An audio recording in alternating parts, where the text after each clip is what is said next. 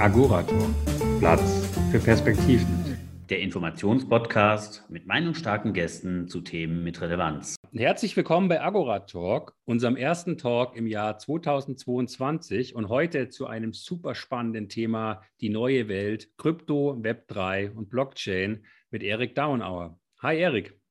Hi, vielen Dank, dass ich hier sein darf. Freut mich. Bevor wir starten, äh, stell dich doch bitte mal vor. Ja, mein Name ist äh, Erik Daunhauer.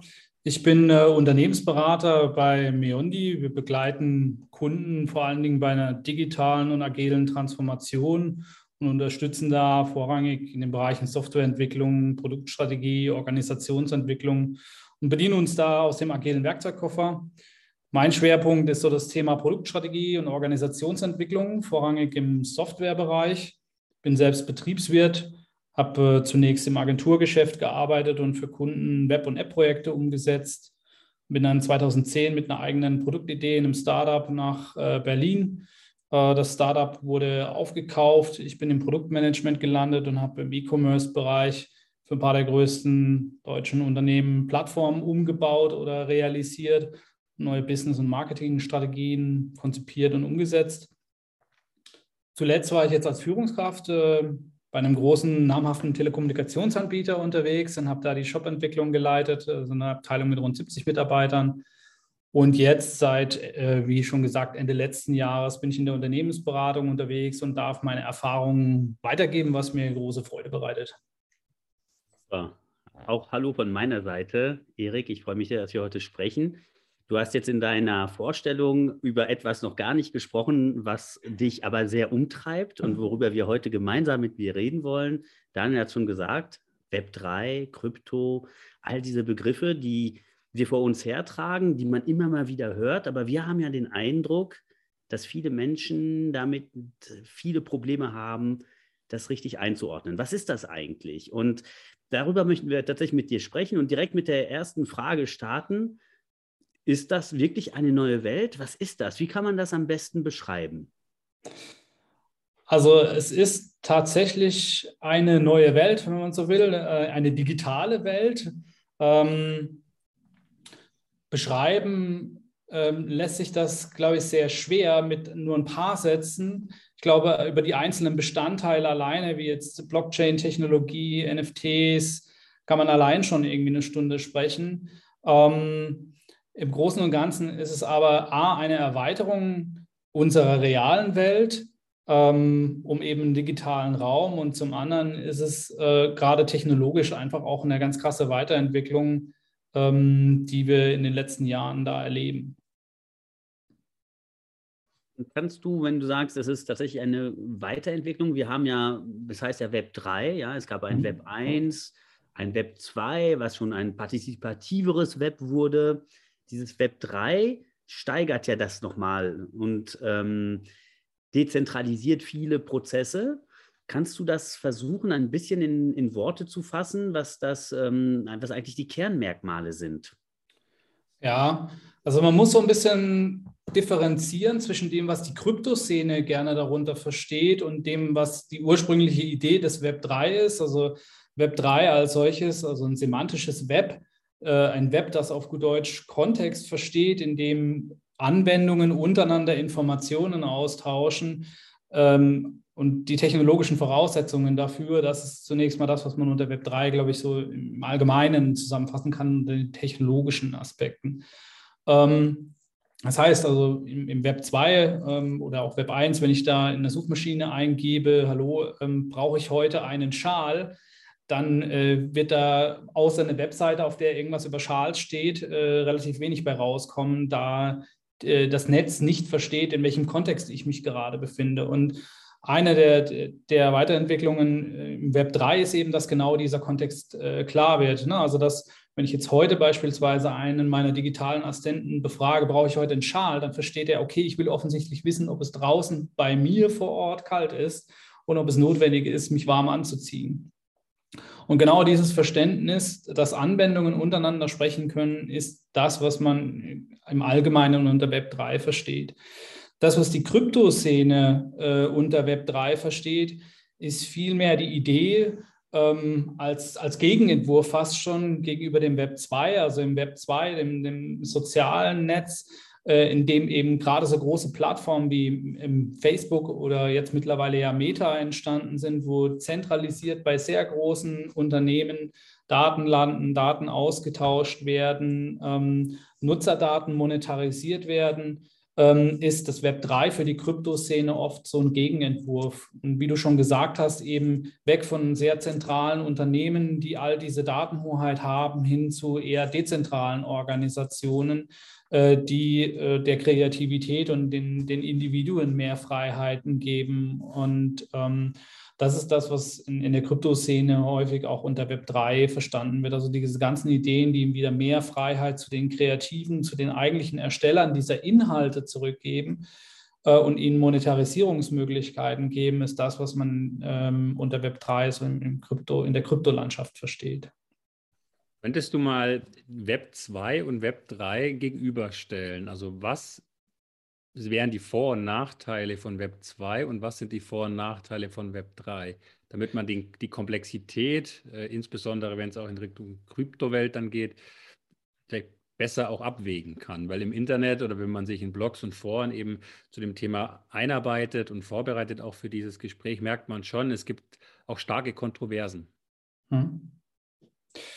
Ja, also ähm, da geht es vorrangig um persönliche Daten und Persönlichkeitsrechte. Im Web 2 liegen diese Daten und die Verknüpfung dieser Daten primär bei den gerade genannten größeren Unternehmen. Das heißt, sie wissen wahnsinnig viel über das Nutzerverhalten, über den Mensch als solches und können dieses Verhalten zum Positiven wie zum Negativen beeinflussen. Es gibt äh, in dem Bereich sehr spannende Reportagen, die sich mit den sozialen Netzen insbesondere auseinandersetzen, ähm, wo es eben darum geht, dass die Algorithmen, die ständig dazulernen, wie wir diese Anwendungen verwenden, äh, dazu führen, dass äh, wir uns ein Stück weit immer mehr zu den Extremen äh, von der geistigen Haltung auch entwickeln ähm, was eben zu sehr negativen Effekten in der Gesellschaft führt. Also gerade diese Polarisierung, die wir im Wahlkampf erlebt haben in den USA, die stark getriggert war, auch natürlich durch die sozialen Medien und die Verbreitung über diese Kanäle, äh, die Algorithmen, die eben lernen, dass bestimmte Inhalte, die besonders na, vielleicht aggressiv oder auffällig wirken, häufiger geklickt werden und dazu und daher zu, zu einer starken Manipulation von größeren Menschenmengen auch irgendwo führen, die sind, glaube ich, so die größte Gefahr und auch der größte Nachteil an dieser sehr zentralen, äh, sehr machtvollen Position der Großkonzerne und dieser Datenhoheit der Großkonzerne. Ähm, während die, der, der Gegenentwurf, ähm, also äh, von Web 3 und auch insbesondere jetzt im Kryptobereich eben von dezentralen Organisationen genau dieses Wissen wieder stärker verteilt und auch gleichzeitig über verschiedene Unternehmen, klein bis groß hinweg, nutzbar macht. Das heißt, äh, und gleichzeitig dem Benutzer selbst wieder mehr Kontrolle auch über die Daten äh, gibt. Beispiel, ähm, in, in der Web 2-Welt würde ich mich bei einer Plattform anmelden. Dafür würde ich äh, meine personenbezogenen Daten angeben. Ich gebe meine Adresse an, meine Telefonnummer, meine E-Mail-Adresse und melde mich da an. Im Web 3 ähm, und insbesondere in der Kombination mit dem, was die Blockchain-Technologie ermöglicht, habe ich einfach nur meinen Wallet, also ein digitales Konto. Und mit diesem digitalen Konto signiere ich einfach nur in der Anwendung und sage, hallo, ich möchte mich hier anwenden. Dieses Konto hat damit eine eindeutige Zuordnung zu einer Entität, aber die personenbezogenen Daten, die ich übertragen möchte, die bleiben ausschließlich bei mir. Und ähm, dadurch, dass, dass diese Technologie insgesamt auch ermöglicht, mehr geschlossene Netzwerke zu gestalten und auch selber mehr Kontrolle über diesen Datenfluss zu haben. Äh, auf der einen Seite äh, ist, ist das durchaus eine positive Entwicklung, die sich hier abzeichnen kann. Ne? Aber das ist so der größte Unterschied. Wie ist der Umgang äh, mit Daten? Welchen Kontext kann, können Anwendungen untereinander verstehen? Web 2, wenn man so will, ist immer noch relativ dumm. Es, äh, und Web 3 ist im Grunde genommen das erste Web, das, das mehr Interaktion mit dem Mensch ermöglicht. So will ich, glaube ich, am ehesten zusammenfassen. mir, mir ist jetzt aufgefallen, du hast jetzt bei Web 3 keine Kehrseite gezeigt. Gibt es denn bei Web 3 auch Themen, wo du sagst, die sind vielleicht schlechter oder schwächer ausgeprägt als im Web 2? Ja, die gibt es auf jeden Fall. Also mit, dieser, mit diesen neuen Technologien geht einher natürlich schon auf eine gewisse Weise deutlich mehr Transparenz nochmal. Also das heißt, auch wenn vermeintlich die Daten anonymisiert sind, sobald ich irgendwie aber einmal eine Zuordnung habe zu einer Person, zu einer realen, dann kann ich im Grunde genommen durch diese Verknüpfung der Daten und also gerade wenn es dann um das Thema Blockchain-Technologie geht, jede einzelne Transaktion im Wesentlichen nachvollziehen, dies im, im, also im weitesten Sinne, sage ich mal, öffentlich. Und dadurch wird es möglich, noch viel klarere Profile zu erstellen, ähm, die, äh, also die deutlich mehr über mein, mich und mein persönliches Leben preisgeben, als mir das vielleicht lieb ist. Äh, um mal ein Beispiel auch zu machen in dem Kontext. Ähm, also Beispiel, ich nutze äh, in der Verknüpfung jetzt mit äh, Fitness-Trackern ähm, eine Uhr, die meine Fitnessdaten aufzeichnet.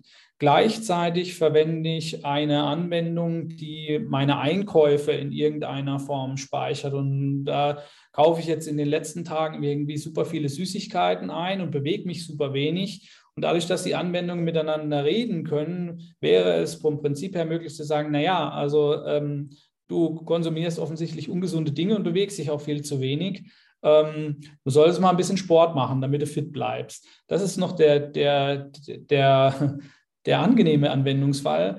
Ähm, wenn diese Daten allerdings dann an ein Versicherungsunternehmen gehen und das nachhaltig irgendwie getrackt wird, wie mein persönliches Verhalten, mein Essverhalten, mein Bewegungsverhalten ist, und daraufhin sich meine Versicherungsbeiträge verändern, dann ist es natürlich etwas, ähm, was ich durchaus auch kritisch äh, beäugen würde. Und genau diese Anwendungsfälle äh, sind auch das, wo ich den größten Kritikpunkt drin sehe. Ne? Man, man wird an vielen Stellen, ähm, wenn wir nicht die geeigneten Mechanismen etablieren, sehr gläsern. Ne?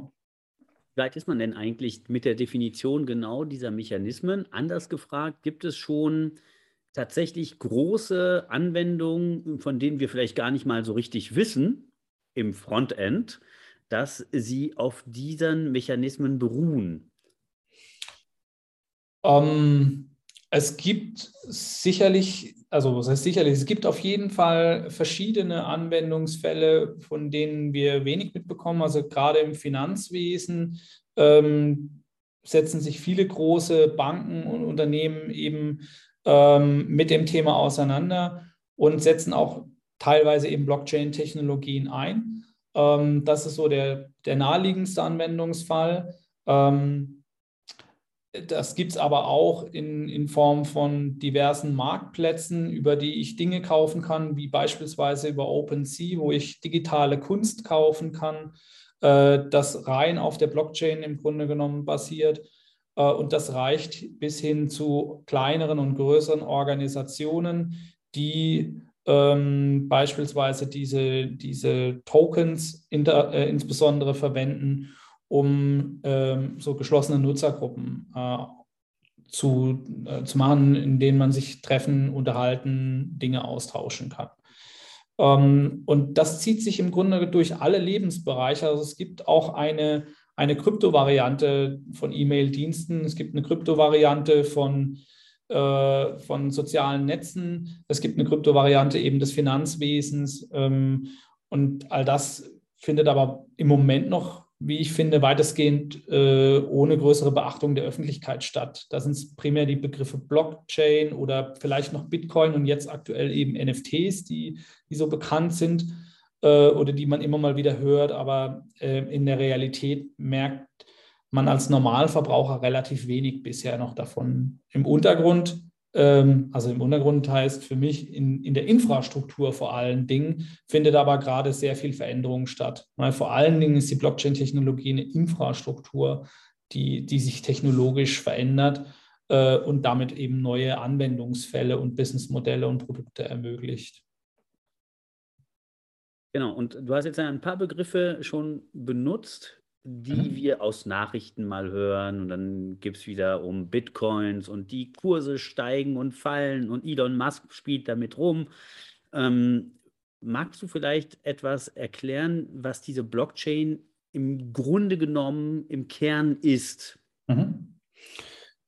Ja, gerne. Also Blockchain-Technologie stark vereinfacht ist eine Datenbanktechnologie die, wenn man so will, unidirektional ist. Also unidirektional, weil es im Grunde genommen, ich kann aus dieser Datenbank nichts mehr löschen. Das ist wie so ein globales Gedächtnis, kann man sagen, dem ich nur Erinnerungen hinzufüge, aber diese nicht lösche.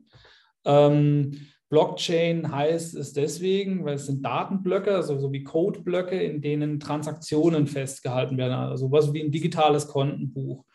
Und diese Transaktionen werden in einen Block geschrieben. Und ähm, woher kommt der, der Begriff Blockchain? Chain deswegen, weil immer der Folgeblock referenziert auf den letzten. Ne? Das heißt, es gibt also äh, so eine ID, da kommt das Thema Kryptographie dann auch in die Sprache, äh, in, in, ins Thema, denn ähm, letzten Endes werden diese Transaktionen nicht äh, als jedes Mal in dem nächsten Block wieder alle referenziert, sondern es wird aus, diesen, aus diesem Text, wenn man so will, wird ein Hashwert gebildet mittels, einer, äh, mittels Kryptographie und dieser Hashwert dient als Referenzierung auf den Vorgängerblock. Also vereinfacht gesagt, im nächsten Block steht immer eine ID, die auf den Vorgängerblock äh, ähm, zurückweist. Und dadurch entsteht natürlich mit jedem folgenden Block eine Kette, die ich von, vom aktuellen Stand bis zum Anfang im Grunde genommen zurückverfolgen kann und damit alle Transaktionen ähm, sehen kann, die jemals stattgefunden haben. Und der große Vorteil daran ist, dass ähm, diese Transaktionen auch nicht manipuliert werden können. Denn äh, wie gerade erklärt, es wird äh, quasi mittels einer Hash-Funktion eine eindeutige ID generiert. Die entsteht aus dem ursprünglichen Text der Transaktionen. Also wenn ich jetzt zum Beispiel dem Daniel einen Bitcoin senden würde, dann würde da stehen, Erik sendet Daniel einen Bitcoin. Und dieses Äquivalent würde einen Hashwert ergeben. Nennen wir den mal 1, 2, 3, 4, 5. Wenn jetzt jemand herkommen würde und würde sagen, naja, ich schreibe jetzt rein, ich bin Robin Hood und ich möchte irgendwie dieses Geld haben, äh, Erik überweist mir diese 10 Euro, ich versuche diesen, äh, diesen, äh, diesen Bitcoin und ich versuche das zu fälschen, dann kommt am Ende ein ganz anderer Hashwert raus. Dann steht da nämlich nicht mehr 1, 2, 3, 4, 5 als Hashwert, sondern 5, 4, 3, 2, 1. Und damit ist klar, dass dieser Block äh, nicht valide sein kann. Und das ist der Grund, warum man sagt, diese, die Technologie ähm, ist nahezu unfälschbar. Also das heißt, Transaktionen manipulieren, irgendwelche Transaktionen hinzufügen, die nicht stattgefunden haben, ist äußerst, äußerst schwierig. Äh, und deswegen gilt diese Technologie auch als extrem sicher. Also ich kann mir gut vorstellen, dass ähm, Daniel sich jetzt sehr, sehr freut, dass er ein Bitcoin von dir bekommen hat bei dem aktuellen Kurs. Das ist sicher eine gute Nachricht. Ähm, du hast etwas gesagt, was tatsächlich vielleicht nochmal ein bisschen erklärungsbedürftig ist, insofern, als dass wir ja gerade auch mit Hilfe der Europäischen Union ja versuchen, die Verbraucherrechte, den Datenschutz zu stärken, viel mehr in Europa als in anderen Gegenden dieser Welt. Mhm. Und da gibt es ja zum Beispiel dieses berühmte Recht auf Vergessen. Jetzt hast du gesagt, in der Blockchain vergisst man nichts, ja. Also meine, ja, das ist alles eine riesen Datenbank, die immer nur mehr Gedächtnis hat.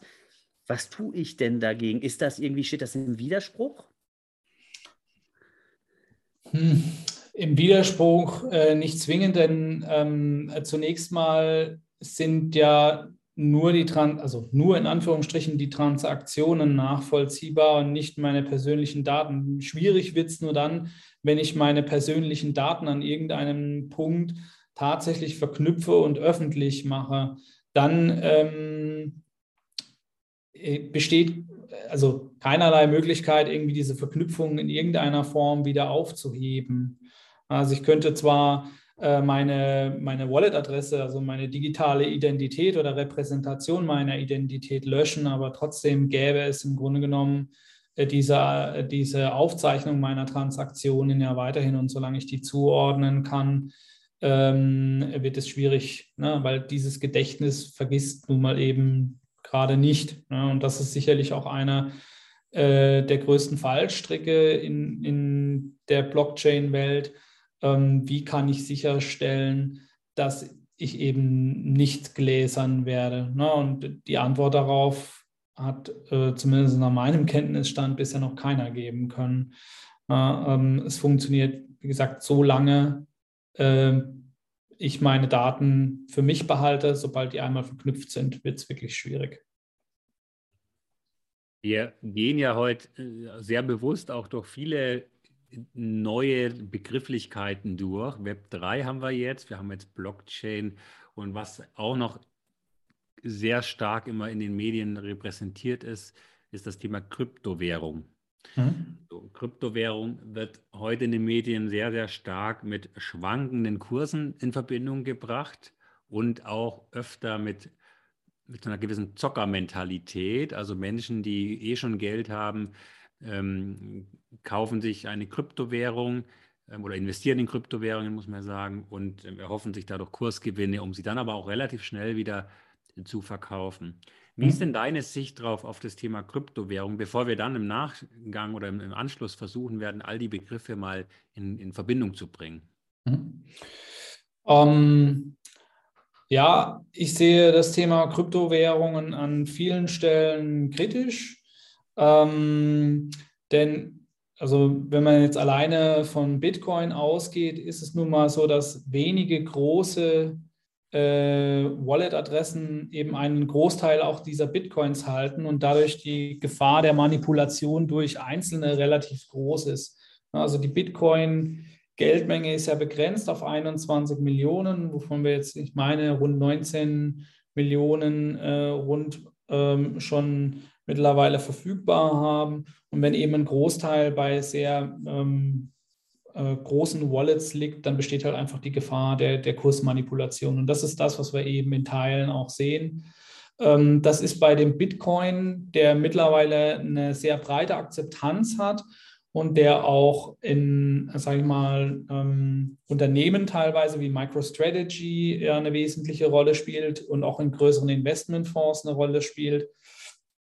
Äh, die den Bitcoin auch über einen längeren Zeitraum halten und der einfach eine gewisse Verbreitung hat, nicht mehr ganz so dramatisch, wie das bei vielen kleineren Coins einfach der Fall ist. Weil da ist es für deutlich geringere Geldbeträge möglich, einfach einen großen Teil äh, dieser Coins zu besitzen und dadurch im Grunde genommen äh, immer wieder mit diesen Kursschwankungen zu arbeiten und davon entsprechend zu profitieren. Und da wird auch extrem viel Schindluder getrieben. Also es gibt Gruppen äh, über Telegram, die sich mit diesen Trading-Signalen auseinandersetzen, die aber auch ganz bewusst äh, diese Trading-Signale ähm, nutzen, um, um den Kurs eben zu manipulieren. Da wird dann tatsächlich angekündigt, hey, hallo, morgen um 13 Uhr folgende Währung schießen wir durch die Decke. Ähm, dann kaufen irgendwie ein paar große Investoren dieses, äh, diese Coins bereits vorher. Äh, und äh, am, am, Markt denken die Anleger, oh, da passiert irgendwas, die Coin ist total spannend, der Kurs geht hoch, kaufen dann und äh, wenige Minuten oder vielleicht sogar Sekunden später verkaufen die Investoren, die sich über einen längeren Zeitraum eingedeckt haben, und dadurch fällt, fällt der Kurs dann teilweise eben unter den Vorgängerwert.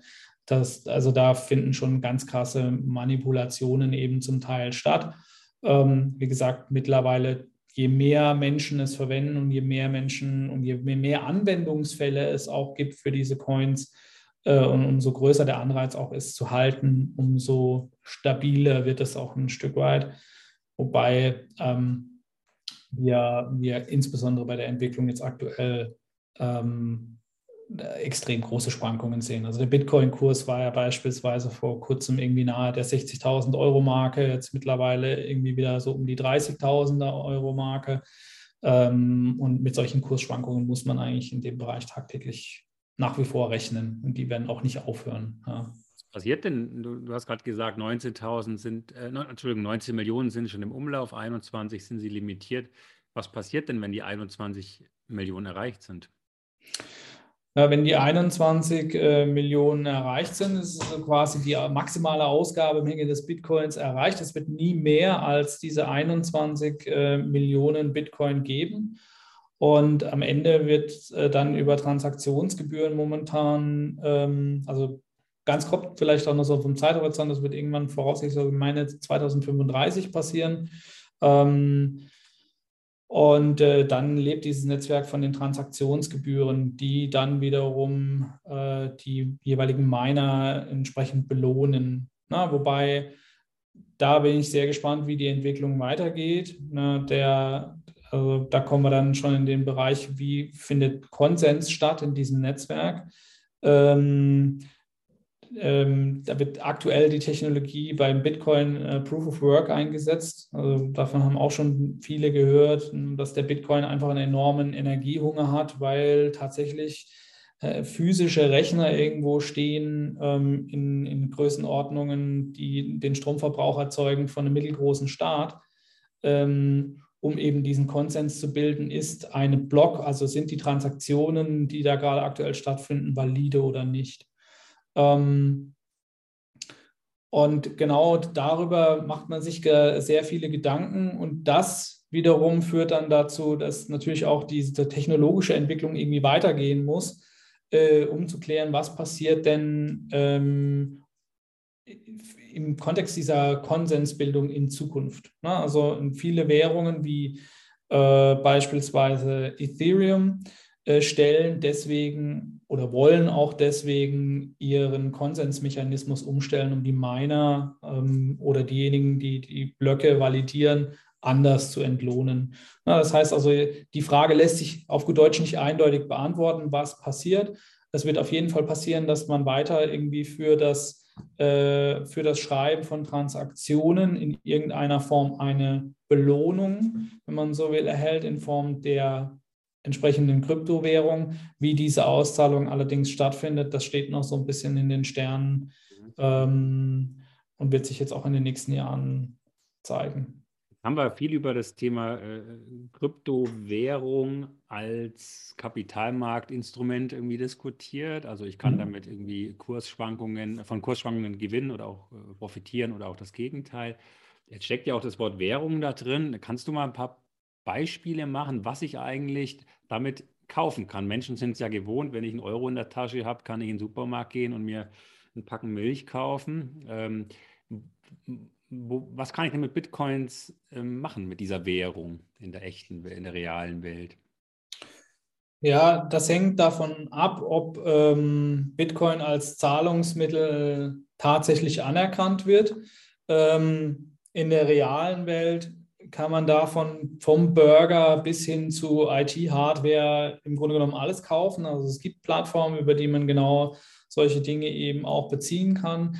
Was nicht funktioniert, das ist bei den großen Händlern wie beispielsweise ähm, Amazon, Otto oder vergleichbaren äh, Händlern irgendwie damit einkaufen könnte, sondern das sind meistens irgendwie dedizierte Lösungen, die aus der Kryptoszene stammen, die dafür geschaffen wurden. Und in manchen Fällen äh, wird aber auch Bitcoin oder Ethereum als Zahlungsmittel akzeptiert und dann könnte ich ganz normal wie in der realen Welt auch ähm, Dinge kaufen. Ja. Mhm.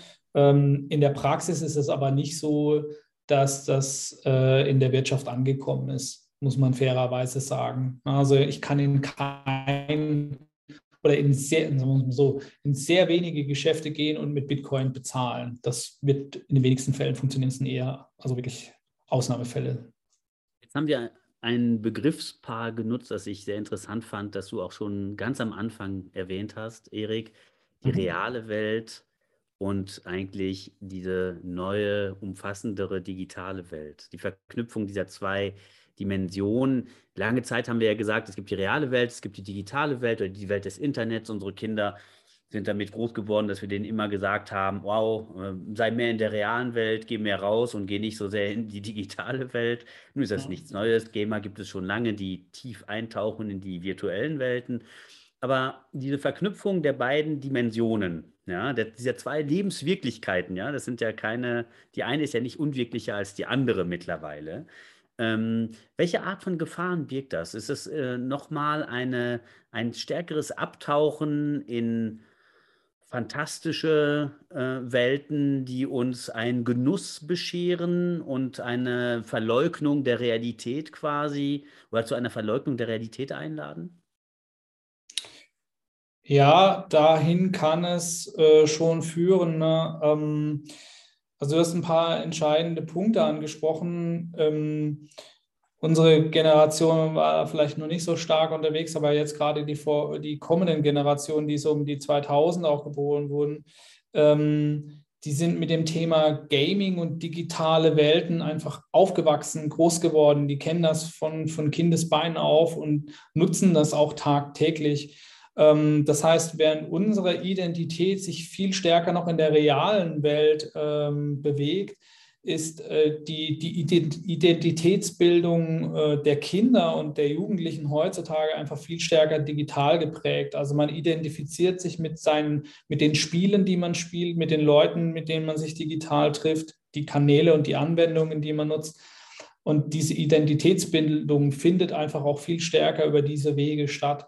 Und das Thema Gaming wird da aus meiner Sicht eben die zentrale Rolle spielen. Das merkt man ja, so gerade auch durch diese Käufe, die in der Welt da jetzt stattfinden. Also Microsoft hat nicht ohne Grund äh, Blizzard äh, jetzt aktuell ähm, aufgekauft, um genau daran zu arbeiten, nämlich diese spielerische Welt auch aufzubauen. Und das Gleiche im Grunde genommen macht Meta bloß eben mehr mit dem Thema Augmented Reality, mit äh, Oculus Rift das heißt also, man versucht schon irgendwie stärker zu verbinden. Und die, die äh, Gefahr ist, ähm, dass also einerseits die, die, die Belohnungsmechanismen, die in der Spielewelt eine zentrale Rolle spielen, die mich dazu ja bringen, mich länger in dieser Welt aufzuhalten, kombiniert mit dem, was das Social Web im Grunde genommen an Triggern äh, bildet, ist, äh, wenn man so will, eine, eine krasse Dopaminsucht, die man da erzeugt, die digital getriggert wird. Und wenn man das noch mit spielerischen Elementen kombiniert, äh, dann erleben wir das, was wir eben bei vielen erleben, bei Kindern erleben, die eben den ganzen Tag an einem Spiel sitzen, von morgens bis abends und sich kaum davon lösen können und am nächsten Tag im Grunde genommen wieder anfangen. Weil diese Belohnungsmechanismen einfach ständig getriggert werden und dadurch besteht natürlich eine sehr starke Suchtgefahr auf der einen Seite, dass ich mehr in so einen digitalen Raum abdrifte äh, und auf der anderen Seite auch wenig Alternativen, insbesondere dann nicht, wenn jetzt auch noch die Arbeitswelt in dieser digitalen Welt stattfindet und die dann auch noch gamifiziert wird. Das heißt, die, der, der Shift in, in Richtung einer in der digitalen Welt und eben dieser gamifizierten Welt birgt eben große Risiken, ähm, mit dem wir als Gesellschaft und auch als Unternehmen sehr verantwortungsvoll umgehen müssen, ähm, damit wir nicht irgendwie eine Horde von Abhängigen erzeugen, die in der realen Welt am Ende nicht mehr klarkommt. Super spannend. Bevor wir ähm, schon dem Ende dann auch entgegenkommen, ich habe noch eine, eine sehr wichtige Frage, die mich total interessiert, weil irgendwie die Begriffe, die, die hört man gefühlt schon sehr lange. Anwendungsfälle kommen immer mehr. Du hast gerade erwähnt, 21, äh, 21 Millionen ähm, Bitcoins werden verfügbar sein, circa im Jahr 2035. Wenn du jetzt mal 13 Jahre in die Zukunft denkst, deine Vision, was glaubst du, wie sieht die Welt 2035 aus? Ich glaube, dass es sehr viele Extreme geben wird. Also die, die Entwürfe, die man, die sich so ein bisschen abzeichnen. Also einerseits eben der chinesische Entwurf mit einem sehr stark vom Staat ähm, diktierten, ähm, wenn man so will, äh, stark diktierten Gesellschaft, die jetzt auch verstärkt irgendwie digital lebt und dem amerikanischen Entwurf, wo einige größere Konzerne genau diese Welt auch aufbauen, bloß halt eben unter einer anderen Prämisse. Ähm, das werden zwei extreme Welten sein, in denen man sich auch digital bewegen kann. Und entscheidend wird für uns, glaube ich, sein, und das finde ich das Spannende daran, wie wir uns in Europa diesbezüglich aufstellen und welchen Entwurf wir ähm, mit unserem sehr starken Drang nach Freiheit und Persönlichkeit und individueller Entfaltung auch in den Vordergrund stellen. Das heißt also, ich glaube, dass es dazu führt, dass es sehr ganz krass unterschiedliche Lebensmodelle geben wird, die sehr stark digital stattfinden, wo auch die Arbeitsrealität und ein Großteil des äh, persönlichen Alltages digital stattfinden wird.